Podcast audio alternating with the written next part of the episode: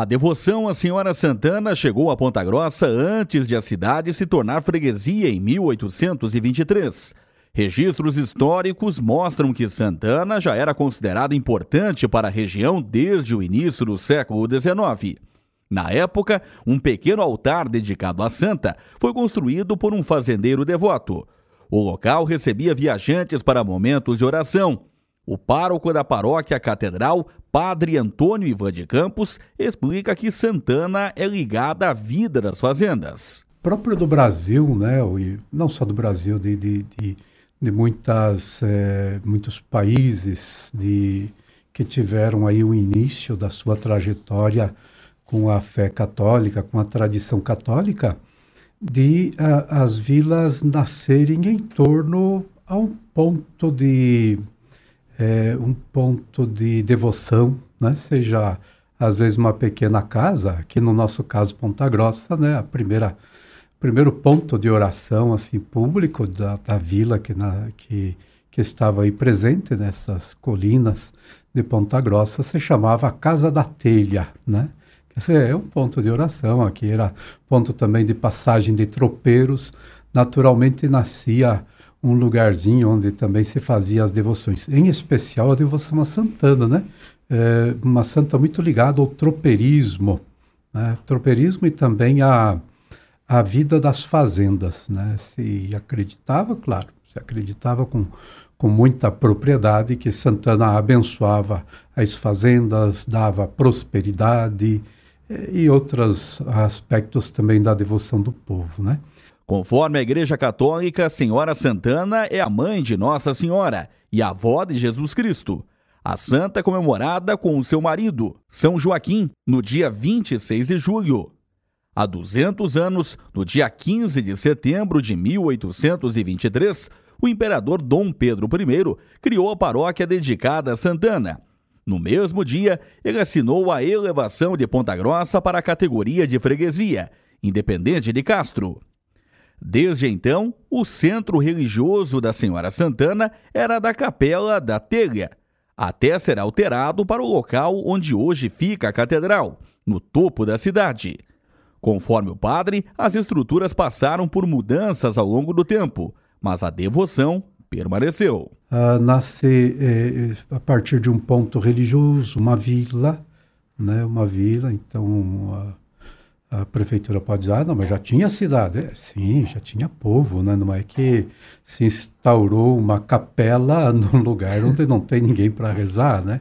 Claro, então ali teríamos esta, primeiro, Casa da Telha, depois uma, uma capelinha bastante provisória, né? mais tarde será construído aí a, a catedral, aquela antiga, né, que foi demolida aí nos anos 70, 1978 por aí, né? E depois nasce essa outra igreja maior. Claro, sempre quando a população vai crescendo, a, a necessidade vai crescendo junto, maior espaço, né? Depois, claro, outro tipo de material é, faz parte também né, da, do crescimento de uma cidade, a, às vezes a troca né, do lugar de santuário, etc. Você perguntava então, né, essa coincidência, então por causa disso.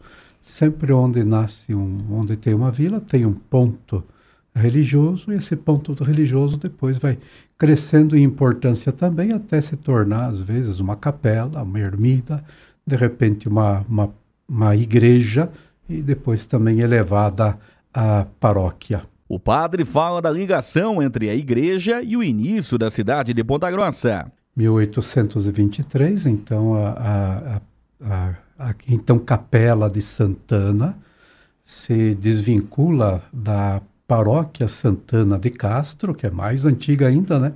Castro pertence à diocese, né? Mas já existia antes desta antes da cidade de Ponta Grossa. Né? Então a, a, a, paróquia Santana nasce, se desvincula, né? e aí se cria a freguesia, né? a freguesia aqui de Ponta Grossa. Por isso que o lugar realmente de nascimento da cidade de Ponta Grossa é o seu berço é a catedral, uhum. né? Porque ali esta vila se tornou paróquia e se torna também, né? Uma, uma aí uma entidade política, né, assim, é, é desligada também de Castro e, portanto, se cria a cidade ao mesmo tempo, né? Não com o mesmo documento, né? Mas é, o documento é de, de Dom Pedro, viu? Ele uhum. que criou a paróquia, paróquia Santana, né? E depois, claro, é, se reconhece a, a autonomia, né? Da, da, desta que aí se torna também cidade. A festa de Santana sempre foi tradicional em Ponta Grossa. No século passado, era considerada a principal festividade do município. Neste ano, as atividades começaram no domingo, com o tríduo de celebrações religiosas na catedral, como explica o pároco. Todo fato marcante, seja um aniversário, seja o início de alguma coisa a nível de igreja, ou seja também aspectos devocionais, sempre são preparados com alguns dias de antecedência, né? Que vão já celebrando aquele motivo uh, antecipadamente. A isso a gente chama novena, se se tratarem, lógico, de nove dias, né? Então, alguns assim que tem um pouquinho mais de gente para empenhar, né? Umas paróquias maiores sempre fazem novena preparatória, né? É, a nossa catedral territorialmente, né, e como pessoal, ela, como paróquia, ela é pequena, assim. Então, não temos tanta gente para para a gente conseguir fazer novenas. Quem sabe futuro aí, né? Lá em Castro eu sei, eu participei um pouquinho, eles estão preparando a mesma festa de Santana, lá também é feriado, também padroeira da cidade, com uma novena.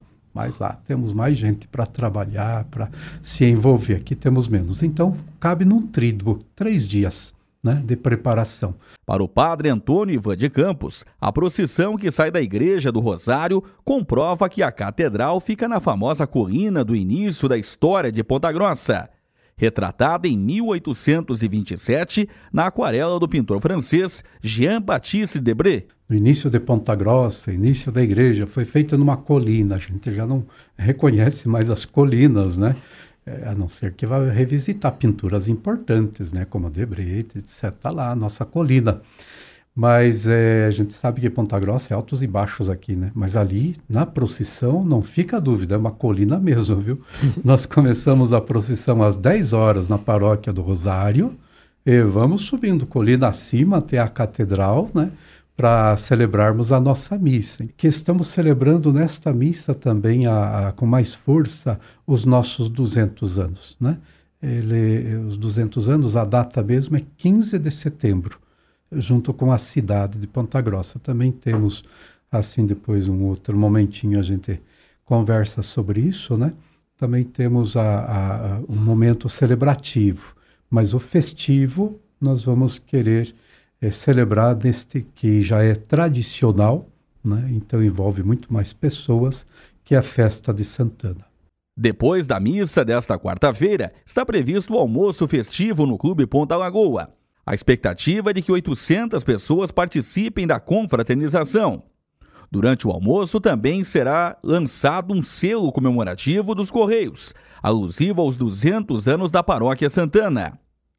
A arte foi feita pelo paroquiano Elcio Machinski Júnior. São dois modelos de selo, um que pode ser destacado e outro autocolante.